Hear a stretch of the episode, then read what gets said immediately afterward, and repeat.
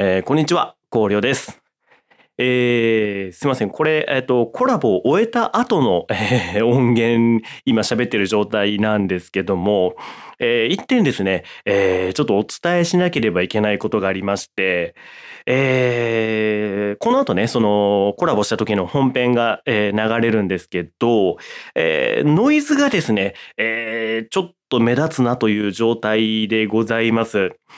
なので、えー、こう聞いてる最中にね、こうザーっていう音がこう後ろの方でちょっと強めにずっと流れてて、えー、もしかしたら人によってはちょっとこう聞き苦しいかも、えー、知れないっていうところで、えー、楽しみにしていただいている方には申し訳ないんですけれども、えー、ちょっとその点だけお伝えさせていただきます。はい。こう、いつもね、あの、こう僕一人で喋るときに、こう一人で喋るとき用のこの距離、その口とマイクの距離感みたいな感じで、えー、マイクの設定とかいろいろこうやってるんですけれども、こう、まあ何分こうね、家の中で2人で撮るのが初めてだったもんですから、えー、その設定のままでですね、えー、本のマイクでこう2人で喋ってたんですね。うん。だ結果、あのー、それをこう聞きやすい状態にしようとした時に、こう、ノイズがすごい大きくなっちゃって、で、一個一個こう取り除いてみたりもしたんですけど、そうするとなんかこう逆に、あの、ぶつ切り、ブツブツとした音がこう目立つようになって、これはもう逆に、あの、もう処理せずにこう、さーっていうのがこう一定、一定の感覚でこうずっと流れてる方が、まあ、まだ聞きやすいかなっていうので、えー、ちょっと今回に関してはですね、えー、本編が流れてる最中、ずっと後ろの方でね、こう、さーって音が、えー、流れる状態になってしまっているということでございます。はい。えー、なのでちょっとこうその点だけね、えー、ちょっとすみませんっていうことで、えー、ご了承願えればと思います。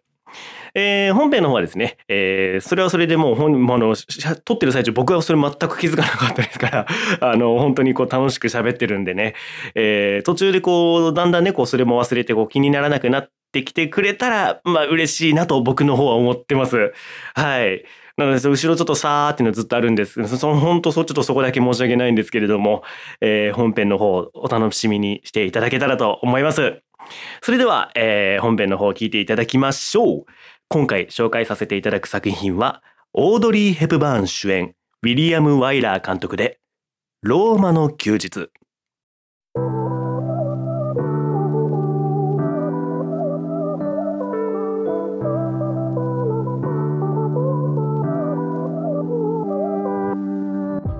えー、改めましてこんにちは高陵です、えー、今回は、えー、初のあとゲストということでですね、えー、早速お呼びさせてもらいましょう、えー、嫁のまなみです。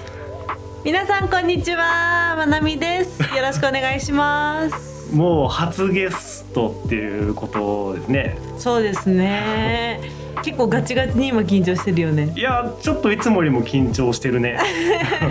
いつもは結構俺一人喋りだから。そうだね。そうなんか結構事前にそのあの台本作り込んでそんでそのなんか失敗とか自分の中でこうなんかこの感じ違うなって思ったらもう結構一番最初から撮り直したりとかしてるんだけど、まあ、今回はその2人で撮る以上はなかなかそういうわけにもいかないなっていうことで。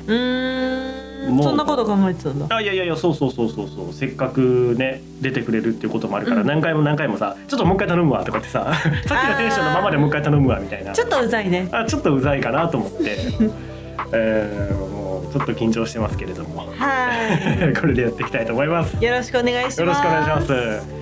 じゃあ、まあその映画見たばっかりだから、まあその喋りたいことは今多分いっぱいあるとは思うけれども、うん、えっ、とまあちょっと質問を準備してますんで。はい、えっ、とまあざっくり簡単に。まずその何歳ぐらいの時にあの映画見たんだっけ？はっきり何歳ぐらいっていうのは覚えてないんだけど、うん。多分9歳か10歳ぐらい。小学校34年生ぐらいの時に初めてローマの休日を見たんだと思うんだよね。うん、ほんでその見た時ってさ、うん、そのだって1953年の公開だから、うん、その昔のまなみにしても相当古い映画なわけでしょ？そうだね。私が生まれるはるか昔のはるか昔でしょ、うん、映画でしたね。ななんかそのなんでそういうその昔で言ったらその白黒映画って余計その多少抵抗あったと思うけど、うん。なんでこの映画を見ようって思ったの？えっとね当時うん。テレビであの昼の3時ぐらいに昔の映画を再放送みたいな感じでやってるチャンネルがあって、うん。そのチャンネルでたまたまやってた「ローマの休日」をおばあちゃんが見てたのよ。でまなみが、えっと、小学校から帰ってきた時にちょうど映画を、えっと、やってて、うん。これいい映画なのよって話をしてたから一緒に見たってのがきっかけだったって。あ感じだね。じゃあおばあちゃんのおすすめ映画でもあるってこと？そうだねおばあちゃんのおすすめ映画でもありますねえおばあちゃんって映画好きだった？おばあちゃんねそんなに映画好きっていう印象はないんだけど、うんでも多分美術館とか特に映画の話をしてなかっただけかもしれないけど美術館とか博物館とかそういう芸術作作品に触れることがすごく好きな人だったから、うんその一環で映画もうん多分好きだったんだと思う。ああそうなんだ、いやあの俺初めてローマの休日見たのが結構確かいや確かね東京来てからとかなのよあそうなんいやだ。そう割と最近なの初めて見た時が、いえー、ちょっと意外。やそうそうそうそうだからそのすごい、まあ、有名な映画っていうのは分かってたんだけど、うんなんかほら昔その俺それこそほらアクション映画とかさそうだね。もう分かりやすいアクション映画とかね。そうアクション映画とかなんか SF 映画とかさ、うん。なんかそういうのが好きだったからなんかこういうその何オードリー・ヘップバーンがさあの綺麗な顔が一枚絵があると、うんななんかねこうあんま見る気にどうしてもなれんかったっていうのがあって。あそうなんだね。いやそうそう有名映画なのは知ってたけど、うん昔あんま見なくてその東京来てからそのあのまあなんかこういうのもちょっと勉強として見なきゃいけないなみたいなその義務感でこうちょっと見たっていうのが実はまあ最初だったのね。あそうだったんだ。実を言うと。なんという 失礼いな。やもうアン王女様にねもう大変申し訳ありませんって感じなんだけど、うん。で見た時にあすげえ映画だなって俺も思ったのがうんうんまあ始まりなのよ。そうだったんだ。だからその後まなみと出会ってそそうねそうまなみは確か最初の段階で結構そのあのローマの休日はもう私のバイブルぐらいで確か言ってたんよね。そうだね。うんすごく好きだった。初めて見た時のその感想とかって何かある？初めて見た時の感想は、うんあこんなに美しい世界があるんだなっていうのが正直言ったあのー感想として今でも覚えてて、うんっていうのもあのー海外に行ったことがなかったから、うん。まず海外のあの情緒あふれる異国情緒あふれるあの街並みがすごく美しいなって思ったのと、うん。単純にお姫様に憧れる年齢まあそうだよね。じゃない？10とか11そうとそうそうそう。小学生ぐらいの頃って将来お姫様になるのとかいうさお姫様っていうものに憧れるっていうのもあって、それでローマの休日ってほらアン王女がさやー美しいね。そううん。めちゃめちゃ美しい王女様の、うん、こうお忍びで下々の 下々だね。我々のような 我下々の生活に馴染んでくださる、うんうんうんうん。あのーね日常を描いた作品であって、それでもやっぱり、あのーオードリー・ヘップバーンが演じる仕草とかうん。こう話す言葉遣いとか所作仕草がめちゃめちゃ美しくて、うん。あのーとにかく芸術作品を見てるように美しくて好きだったの。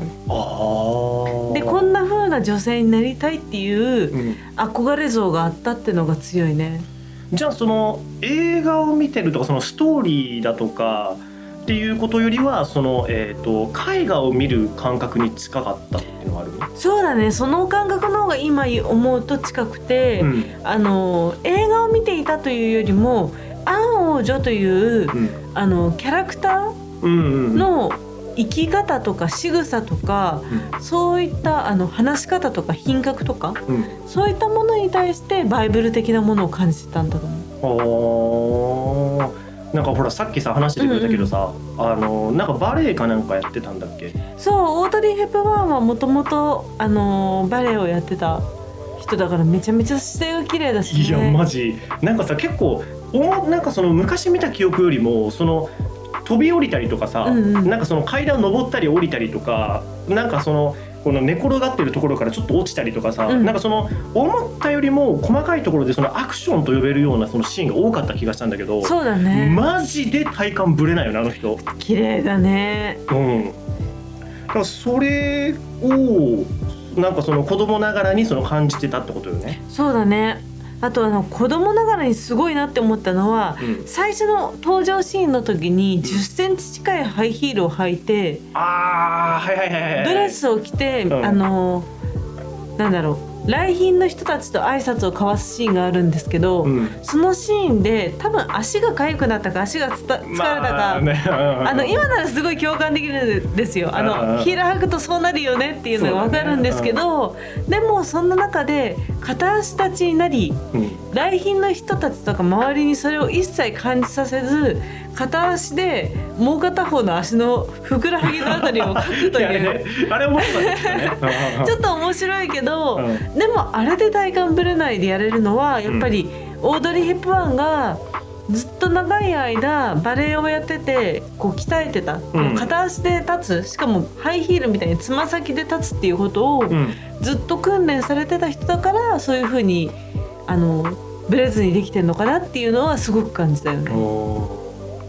そのさっきそのほら姿勢とか仕草の他にもそのうん。生き方みたいなこと言ってたと思うんだけど、うんそこっていうのはその具体的にはそのどういったその部分にその感化されてでまあかつそれがそのどういうところにそのまなみが生きていく上でそのなんか影響されたみたいなのなんかある？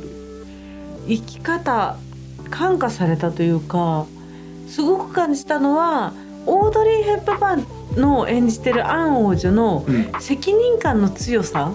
あー、まあ最後結局戻ってくるし。そうそうそう。それもあるしあとどんな時にいてもブレない芯の強さっていうか。あーその体感もぶれないけれどもそうそうそう。生き方もぶれない。そうそうそうそう。なんかこうどこにいたとしても、うん。王女様っていう品格があってなんか下町にいたとしても、うん王女様。うんうんなんかもうそこに立ってるだけでこの人はあ王女様なんだっていうのがわかる。ああそれ下町降りたシーンの時俺も結構思ったそれうんあ、れなんかさその逃げてさそうそう。逃げてきてそのほら一人でさそのよく分かりもしないその下町でさみんながふふふわーっと生きてるところをさここちょっとどこかもわからないしどういうふうにこうここの町で過ごしたらいいのかもわかんないけどみたいな感じでこうあたふたしながら降りるしってくるシーンあるじゃない、うんあの時もやっぱそのあたふたしてても王女様なのは遠目で見てもわかるんだよね。わかるんだよね。うん、あとあのやっぱ王女様だから街中で生きてる人のあの表情だったり、うん、あの子供たちの笑顔を見た時に顔がほころぶんだよね。ああははは。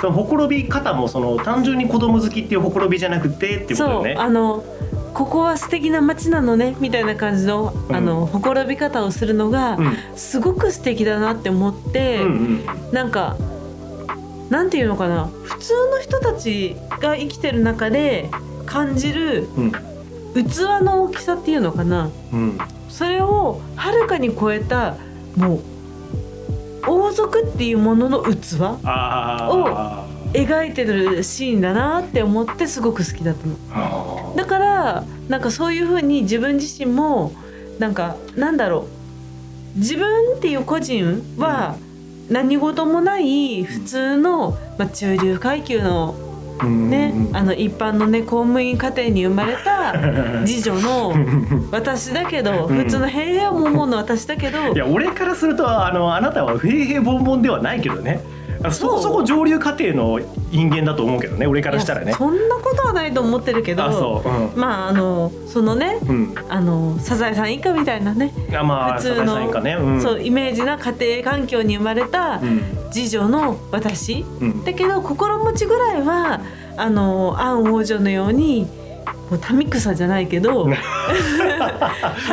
民草というとすごく上から目線の言葉遣いになっちゃうけどでも人々の幸せを願って、うん。その幸せのために尽くせるような自分でありたいとうん。いうことを感じてたね。なんか例えばさその、うん。普段からそれこそ最近ほらあの写経とかやり始めてるじゃない？そうだね。まず写経とかってさ絶対普通のあの俺らの年代の人がやる趣味じゃないと思うのよ。確かに。ほんでそのなんかほらその所作もあなたすごい全体的にこう、まあ、ゆっくりっていうかさ、うんこうあのなんていうのかなこうこうキャなんて言ったらいいのかななんかその所作がさそれこそその暗王女っぽいっていうかさ、うんうん。あれはやっぱもうその頃からその意識して今となっては無意識のうちにそうなってるってこと？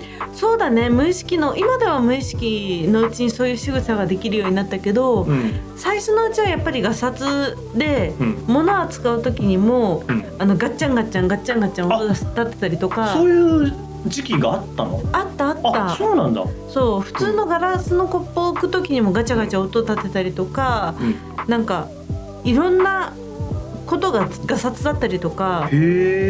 そうすごくあったんだけど、うん。でもなんだっけなオードリー・ヘップバーンとか、うん。ローマの休日と全く関係ない話で、うん。あの物を扱う時にうん100円のものを扱う時と100万円のものを扱う時のうん。所作の違いについてのうん。あの比較うん。を動画を見たのよ。へえ YouTube 動画にあるの？YouTube じゃないな。その時だからバラエティ番組かあな。あはい。バラエティ番組で100円のうん。なんかグラスうん。か何かを渡してあのお笑い芸人の人にそれを飲ませてた。うんでそれで扱ってる仕草を見せ見てる後でモニタリングかなんかかな？うん。なんかそれで知った後に実はあのコップあのすごく歴史のあるものであの数100万円のもので、あの有名なこういう陶芸家が作ったひコップなんですよ。だから割らないように気をつけてくださいね。ってやっぱ違ったでしょ？みたいな感じで言った瞬間に、そのあの言われたお笑い芸人さんがその食器を扱う時の仕草が変わったのよ。へえ100円だと思ってるもそうのが 100, 100その辺にあるものだと思って使ってたやつが、うん。ものすっごく丁寧に扱うように変わってた仕草を見たのね。うん。まあ気持ちはわかるよね。そうそうそう、うん。気持ちわかるでしょ、っうんわかるわかる。てことは常にあの普段日常からどんなものでもうん。これには100万円の価値があるものなんだぐらいの心持ちでうん。物を触れていれば、うん。あの自然と丁寧な仕草って身につくのかなと。あ思うようになったわけです。よ。あーそうっすか。そう。ちょっと私のじゃあ普段のあれだよね物の置き方とか取り方見てるとさあのてめえそれ100円の取り方じゃねえかって思うよね。そうね。そうね。すごく思うね。あーそうだよね。いやなんか昔からもう結構そのもう子供の物心つく前から普段のああいうその丁寧な触り方っていうか取り物の取り方とか触れ方なのかなっていう印象だったのよ。全然違う。後からあの訓練っていうかうん、日常生活の中で身につけたものだね。へそれこそ、うん。細かいことで言ったらその一つのものグラスを取る時の持ち方とかもうん。100円じゃなくて100万円のものを扱うように大切に扱うってこともそうだし、うんあのサイゼリアとか、うん。そのファミリーレストランに行った時に仕草あのテーブルマナーとかあるじゃない。はいはいはい。ナイフとフォークを使ってうん。食事するとか。俺全くないもんね俺。ないね。そうそういう時にも、うん。なんか自分がその貴族のうん。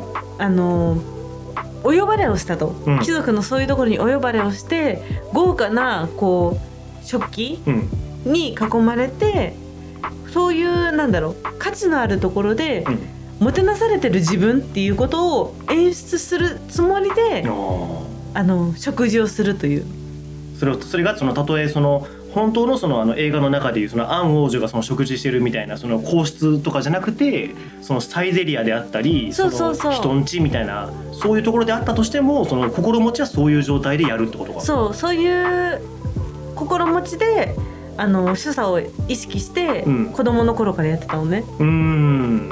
で物食べる時にも日本食だったら、うん箸の使い方一つとかそうだよねあなた丁寧だよね。っていうのもね箸の使い方に関しては私ものすっごい汚かったのよ。あそうですか。そう下手くそだったのよ。でもそれも俺ちょっと初耳な感じだけど。あーそっか言ってなかったっけ？いや俺結構今もうこの数十分の時点で俺も結構初耳だし多分これラジオ聞いてるくれてる人もなんかあれ?光陵の嫁ってこういう感じなの?って多分絶対今思ってるよあ確かに。えなんかだって俺のいつもの喋り聞いててさ俺の奥さんがこんななんかその丁寧に喋ってその所作一つ一つを気をつけてる人だったら絶対思ってなかったと思う。確かに。それはそうかもしれないね、で箸。そう箸の持ち方に関しては、うん。あのものすごくね下手くそだったの。でも直したくても、へー。治らなくてう、ん、もう俗物的なことを考えちゃって。はいはい。隣の席に座ってる男の子が、うんその小学校5年生の時うん。隣にす隣の席に座ってる男の子涼介くんっていうの なんで名前まで覚えてんだよ。涼介くんっていうのりょうすけくんがいやもういつの間にか知らないところで知らない世界のラジオでさらされてる。りょう すけくんかわいそうに。涼介くんがねうんあのものすごくうん箸の使い方が上手だったのよあ上手だった。上手だったのよ、うん。で、うん、ならいいねりょうすけくん。そう涼介くん ものすごい上手だったの、うんで私ものすごい下手だったの、うん。で隣小学校の頃ってあのー多分身に覚えある人が多いと思うんだけど、うん。6人ぐらいのなんか班みたいなのがあって、はいはいはいそれで机を向かい同士に合わせやてってたやってた。でご飯を食べるわけじゃん。っていう時に目の前に涼介くんが座るわけよ。うん。涼介くんがものすごい綺麗な箸の使い方をしてるの。見せつけてくるわけだ。そうここぞとばかりに。なんか全然そういうつもりじゃないんだけど ね本人はね。まあねで見せてくる見せてくれて、うんいいお手本をしてくれるわけよ。うんはいはいはい。でそんな中で自分が汚いと。うん。で私がもしこの涼介くんが私の好きな人だったらと想定をしてはい、今の私をこの好きな人うん、にこの見られてるっていうのが すごく嫌だなと思って。えー、なんか女性らしい直し方だね。そう。でうん。勝手にその涼介くんを仮想の恋人にあの脳内変化をして。仮想のジョージョーだと思って。そう。そうそうそうそうで仮想の好きな人だと思って、うん。あのその人にこう好印象を持ってもらいたいから、うん。その綺麗な仕草の涼介くんの手元をじっと見て、うん。自分が真似をして箸の持ち方綺麗になったね。ああじゃあもうその好きな人にこんな姿見せるわけにはいかないっていう気持ちになるのもそうだししかもそのあこの目の前の涼介君のそのはお箸の手元を見るっていうもうそのお箸のその所作を見るっていう名目でこう涼介君大好きな涼介君のこう手をまじまじと見れるってこう自分の中で合法化できるっていうところも含めてそうそうそうそうそう。一石二鳥っていうっ。ていう風にして、うんでな何よりもさ、うん恋愛に対するエネルギーがまなみの中で一番強いと思ってたからそうだね。うんだからあの何かを覚えたい時はそれのこのお手本になる人に恋をしてるつもりになればいいと思ってて。ああいやマナミイズムマックスだねそれは。でしょ？うんうんうんだから面白いわ、うん。あのー箸をきれいに使えるまではめちゃめちゃ涼介くんのことを好きっていう風に思い込んで、うん。その手元を見て覚えてた。そうなんだ最初の方ストレスたまんなかったそれって？たまんなかった。だって毎回飯食べる時たびにさそのあ気をつけなきゃ気をつけなきゃって毎回なるってことでしょ？それ違う。毎回ご飯を食べる時にうん。涼介くんのことを思い出すの。あ そうなんだ。えっとちなみにあの私とご飯食べてる時も涼介君のことは思い出？さないねあさない。あの昔の時あの覚えるために、うん覚えるために。そう覚えるために、うん。ご飯を食べること、うん。で箸を使うことイコール、大好きな涼介くんを思い浮かべるっていう、うんこのあの3点セット。3点セットの,、ん。あの脳の なんかシナプスっていうか 紐付けをしたのよ。まず。はい。そしたら、うん。ご飯を食べる時に好きな人を思い浮かべる、うん。で好きな人の手元を思い浮かべる、うん。その手元と見比べて自分の手元を改める。そしたら、うん。こう食べてるのもご飯を食べるただご飯を食べるっていうことですら、うん。好きな人のことを思い出しながらうん。食べる楽しい時間になるし、うん。しかもその好きな人の手元を思い出すことで自分の手元も意識することになって、うん。自分の仕草も綺麗になると。そういう合法的なうん。すごい楽しい時間を過ごしてたの。そうか。まあ、じゃあそれはあれだよね、まあ、そのそこまでその所作だったりそのあのお箸の持ち方一つ一つに対してその気をつけようと思ったのは、まあ、言ったらまあローマの休日がきっかけってことなのか。そうだね。きっかけの一つだったねやっぱり。はあ。あれだけあの美しい女性像を見せられたら、うん。い一朝一夕うんうん。では絶対にそんな風に生きられないってことをうん分かってたから、うんじゃあ今からそれを訓練してやっていけば10年後20年後アン王女みたいになれるかもしれないと。10年後20年後アン王女になるために今自分がなどうやってうん。過ごしていくべきか。まずは箸の使い方を直そうと。はいはいはいはい。はあの鉛筆の書き方を、うん。字をきれいにしようとか。字綺麗だもんねあなたうんこの間それこそ褒められたもんね。そうだね。嬉しかったね。ね、あなんかファーってこうサイン書いた時に「めちゃくちゃ字綺麗ですね」とか言われて。もしアン王女がうん。日本にいたとしたら、どういう女性だったかってことを想像した時に絶対にまず字は綺麗だよね。字綺麗そうだよね。で、うん。所作は絶対に綺麗だよね。美しいよね、うん、で姿勢もいいよね。うん。であのー愛と優しさとうんこういうことを考える思考回路をしてるんじゃないかっていううん。ことを自分の中でなんか理想の女性像みたいなのを作ってたでそれのそれを身につけるために、うん。あのーすごい申し訳ないけどクラスメートの人たちにそうやって、うん。あの仮想恋愛をして、恋をしてっていうことはやってたね。ああそう。そうだね。まあなんかじゃあさちょっとそっちの話今盛り上がってるからさ、んうん。ちょっと質問逆にしちゃおうか、うん。あのこの後ちょっとさゲーム一緒に見た今今回見た感想を聞こうとしたんだけどさ、うん。あのオードリー・ヘップバーンについてさあのさっき言ってたのってそのあくまでもそのアン王女の話じゃない、でただその実際はオードリー・ヘップバーンも普段からものすごい美しいわけじゃない、美しいね。うんでそのアン王女から相当いろんなインスピレーションを受けたのは今もうめちゃくちゃ思ったんだけど、うんうん。それとそのアン王女を演じるオードリー・ヘップバーンからそのなんかなんかあたそのそっちの方に魅力感じたりとかそのなんか影響を受けたりとかっていうのはあった？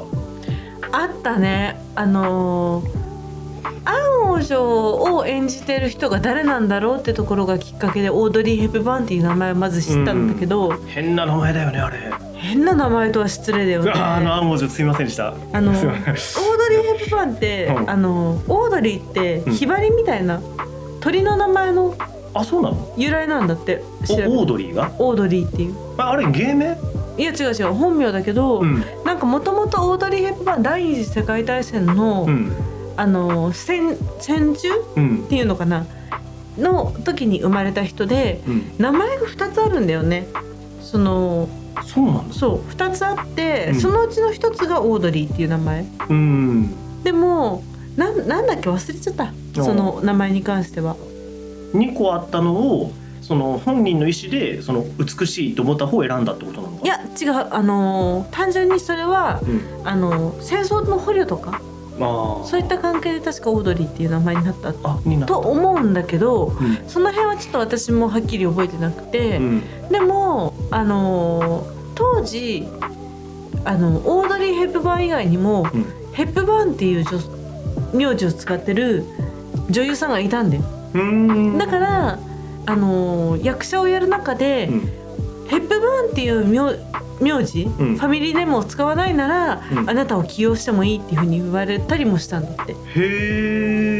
でもヘップバーンがいっぱいいるから。いやもう一人あああ。そう有名な女優さんがもう一人いてそっちのヘップバーンとかぶって、うん。あのキャスティングされたりとかそういうのがあるから、ヘップバーンって名前を使わなければっていう条件を出されたんだけど、うん。いや私はうまいあの元々がオードリー・ヘップバーンっていう名前をうん持ってる人間なのに、なぜわざわざ偽名を使わなければいけない？っていう暗王女だな。そう すごいさ本人自身もすごいプライドのあってう、ん。美しいなんかこう自分に誇りを持ってる考え方うん。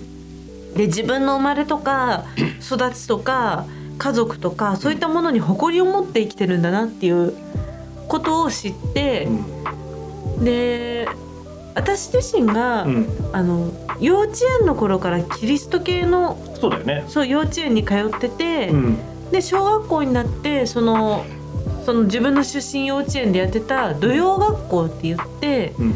こう小学生とかに聖書の経典を教えたりとかそういうことをする、なんか習い事みたいなのがあってそれにずっと行ってたんだよね。た高校3年生ぐらいまでずっと行あって。結構長いんだね。そうなの、うんうんでそれがすごい好きだったっていうのもあって、うん。あのキリスト教の考え方とかあの聖母マリアとかそういったものにすごくこう憧れとか信仰のようなものを抱いてた中で、うんオードリー・ヘップバーンと聖母マリアうん。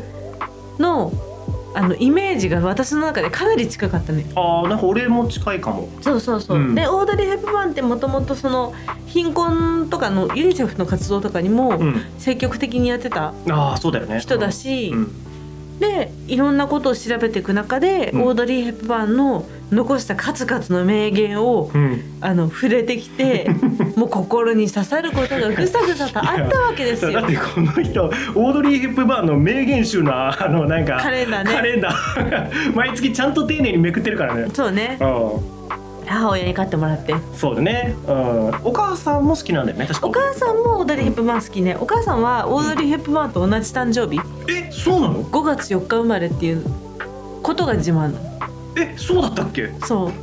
マジかあなたちょっと悔しいんじゃないの？ちょっと悔しいね。しかもオードリー・ヘップバーンと同じ誕生日でオードリー・ヘップバーンと同じ天然パーマっていうことでちょっとね。ああ言われてみたら確かに髪型ちょっと似てるわ。そう。う。んでも、うん。あのあなたオードリー・ヘップバーンと天と地ほど差があるからもう言うのやめてって言ったりとか。へえ。あそこちょっと譲れない そうそうそう、ん。私のオードリー・ヘップバーンちょっとそういう風に使わないでって言って、どっちかっていうと私の方がオードリー味あると思うんだよね。そうそうそう。オードリー味で勝負するんだ。でお母さんとちょっとね、うんあの笑い合ったりとか。ああでおばあちゃんも好きなんだもんね。おばあちゃんも多分好きだったね。いやだから本当オードリーかなんだねじゃあ。なのかな？だって俺の家族でオードリー好きな人なんかいないよ。まあまあね。うんそもそもだってね。俺の家族で映画見るのって父親だけだから。そうだね。うん。なんか確かに言われてみれば。いやなんかそんなにオードリー好きとかオードリーのどうのこうのってなってる家族はなかなかいないんじゃないかな。確かにあのお母さんはあれだよね。コーレさんのお母さんはオードリー・ヘップバーンとか、あんまし得意じゃなさそうな。いやーうちの親はもうねひどいからね。相入れなさそうだよね。あのもう舐められたら終わりっていう根性だからね。あの本当に分かりやすい関西のヤンキーおばちゃんだから、うんうんうんマジで。あの昔卒業式の時にあの 赤いスーツの金髪で行ったことがあるからねあの人。すごいね俺の中学の卒業式。すごいよね。オードリー・ヘップバーンみたいな女性だったら白いそう。白いなんかこうピシッとしたスーツドレスみたいな感じだよね、そうスーツドレスにさ真っ黒いさ艶やかな髪のそのストレートの髪とかでさふわーみたいな感じでいきそうじゃない？真逆いくから。マジで。全身赤スーツを炒めまくってわざわざちゃんと自分で炒めたあの金の髪でいってずしずし歩いて。これであの「そうおいあいつ誰だよあ誰のお母さんだよ」みたいな恥ずかしかったね。いや面白いね。そう思うとね、うん。なんかその頃のさ光陵さんのお母さんと、うん。例えば白いワンピースを着てしずしずと歩く私が隣を歩いていたら、うん。絶対仲良くはならないよね。仲良くならないよ。だから本当さあなたとさ俺のさ母親さ初めて会う時俺もう大丈夫かなと思ったもん。そうね私も心配だった本当にね。マジで大丈夫かなってめっちゃ思った、うん。まあねなんとかその辺は大丈夫そうだったからよかったけど。よかったね。あれファッションとかもさ結構その取り入れてるっていうかそのオードリーファッション好きでしょ？大好きだね。うん。特にローマの休日のアン王女が着てたあの白シャツに、うん。あの膝下丈のスカートを履いてあれよくやってるよね。そうウエストがキュッて締まってるラインの。うん。あの格好が一番好き。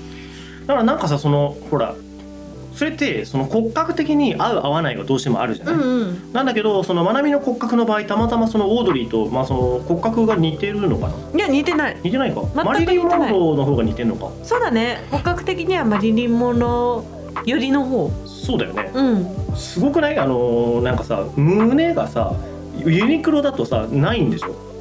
あの合うやつが、そうね。基本的にあの下着とかに関しては、うん、専門店の下着屋さん行ってもサイズがない場合がある。だからそのウエストが細すぎるのに胸が大きいからそのあれだよね。それがないってことだよね。そうだね。だからそれって超グラビア体型ってことだよね。ありがとうございます。いや多分ねアン王女そんな言い方しないよ。アン王女はそんな俺は言わないと思う。あ。Thank you Thank you。そうそう。あありがとうございます。ちょっとファッションの話に戻すけど。えっとオードリーのファッションとしてはどうかな？そのアン王女のファッションはそのまあまなみが言ってたそれじゃない、多分一番そのオードリー・ヘップバーンが着てる服って言われたら多分一番そのみんなローマの休日に出てくるあのアン王女のあのファッションを思い浮かべると思うけど。そうだね。実際だって俺あんま詳しくないけどそのオードリー・ヘップバーンもまあもっともちろんいろんな服を着るわけでしょ？衣装の中ではねうん。あ私服ではあんまりパターンないんだっけ？私服はね実は、うん。あこれなんかあの本とかに載ってた情報なんですけど、うん。白いシャツ1枚とうん。スカートが1着、うん。パンツが1着、うん。それに数々のスカーフとうん。ストールうんを組み合わせてまるで何百着も服を持っているかのように着回していたっていうふうに言われてるの。それね俺初めてまなみからそれ聞いた時俺もうめっちゃ感動したんよねそれ。すごいよね。あのー昔から今でいうミニマリスト？だよね。そう、うん。だ俺たちがさほらコロナになってさそのなんかちょっとこう人生もうちょっとこういろいろ考え直そうかってなった時にさまず支出を減らすっていうところから始めたじゃない、うでその時にこうなんかミニマリストの人らのちょうどほら YouTube が流行り始めた時そうにさだね。でこうなんかミニマリスト渋さんとかたけるさんとかさ、うんうんがなんか服なんか物を減らせたらあのお金も貯まりやすいみたいなんでさ言ってなんか服とか減らし始めたじゃない？そうだね。その頃に確かまなみからそれ聞いたからそうだね。なんかすごい感化されたのよ。もうねなんかあの一つのスカーフですらうん。こう腰に巻いてスカーフなんかスカートの柄にしたりとか、うん。その羽織ってうん。カーディガンみたいにして使ったりとか、首に巻いておしゃれのワンポイントアクセントにしたりとか、うん。それこそもうそのままストールスカーフをそのまま肌に身につけて、うん。あのー洋服として着ちゃうっうん。ていう風な着方もしたりすごいアレンジに富んでて、うん。かつこういう風でなきゃいけない。ストールとかスカーフはこうでなければいけないっていう固定概念にこだわってなかった人なんだって。うっん。ていうのもやっぱりあのその第二次世界大戦うん。があって物があまり豊かでない状態でこうあまり贅沢ができない中でおしゃれを楽しむにはっていうことで行き着いたファッションだったらしいんだよだからやっぱりそういう意味だったら私たちの生活にもちょっと似てるところあるのかなって感じるよいやーうね。ん似てると思う。うん、あのでなんかそのファッションでいうともう一個その映画見てて思ったのは、うん男性はもうずっとスーツ。そうなんだよね。もう今もスーツだし昔もスーツ。そうだね。本当に。だから女性の方がやっぱりファッションは巡るけれど、うん男性はファッションの巡りがうん。サイクルがちょっと緩やかなんだよねきっと。いやもうなんか緩やかどころじゃなくない？形が変わってるよあそやっぱりよく見るとう。うん。パンツの形があのあの頃はこうストレートのうん。ちょっとダボダボしてる感じ、おーあそっかそっか確かにあのとかジョーだよね。そうそうそううんダボダボしてたよね。ダボダボしてる感じが、うん。あのなんだろうかっこいいって思われてる時代もあれば、少し前は男性スキニーパンツが流行ってたじゃんああそうだね。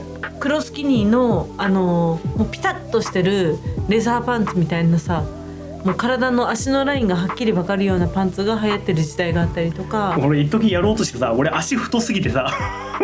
えぐかったね。なんか全身タイツみたいになってたよね。全身タイツみたいなのなったよね。なったとにねかくもう今の時代はもうピッチリしたやつが似合うからっつってさそう。黒スキニーにさめっちゃピチピチのく黒のさトップス着てさほんとただの黒タイツになってたよ。そうただの変態だったよねなってたなってた懐かしいな。そんな時代もあったねそういえば。そう。うん。かと思えばまたちょっとワイドパンツが流行り始めたりとか。最近また流行り始めてない？うん。で昔は上もダボダボで、うん。下もダボダボっていう感じのさうん。なんかとにかく体を大きく見せるようなフファッションが流行ってたかと思ったらうん。上半身はダボダボで下半身がピッチリしてるのが流行ってたりとかうん。上半身ピッチリあの下半身ピッチリっていう風になったりうん。あのさらに昔あの多分ヒッピーとか言われる時代いやーごめん俺わかんないわ。のファッションとかを、うん。こうあの昭和時代とかっていうのかな？うん。見ていくとさあの写真の中でしか見たことないけど、うん。やっぱりタンクトップで体のラインがはっきり見えるような服に、うん。あの足のラインがはっきり見えるすこうなんていうの？ぴったりしたラインのうん。パンツを履いてる男性の写真が写ってたりとかもするわけじゃん。ってなるとやっぱり男性の中でもうん。一つにスーツとかそういう風なシルエットとかそういう話でいてもやっぱりサイクルがあってうん。その時その時の流行りっていうのがあると思うんだよ。うん。でも流行りを追っかけることが全ていいこととは思ってなくて、うん。流行りの中で自分自身が似合うものを探していく？似合うものそう流行りと自分の似合うってものの中間を見つける作業が大事なのかなとは思う。ああそうかじゃあそろそろ今日見た感想の方行きますか。だいぶ前振り長かったよね。いやいやいやいやそう本当はね先にその今日見た感想を聞いてちょっとオードリー・ヘップバーンについてもっていう触れるつもりだったけど、うんうん。やっぱ結構あなたはやっぱ影響されてる部分が多いんだね。多いね。掘り出せば掘り出すほどなんかいろいろその言ってくれてくれたからそうだね。いやいやいやでもすごい俺も初めて聞く話結構多かったから、うんうん。じゃあちょっとねさっき見たその本当ついさっき見たんだよねついさっき見たね。もう本当についさっき見てもうでも30分ぐらい前になっちゃったね。確かに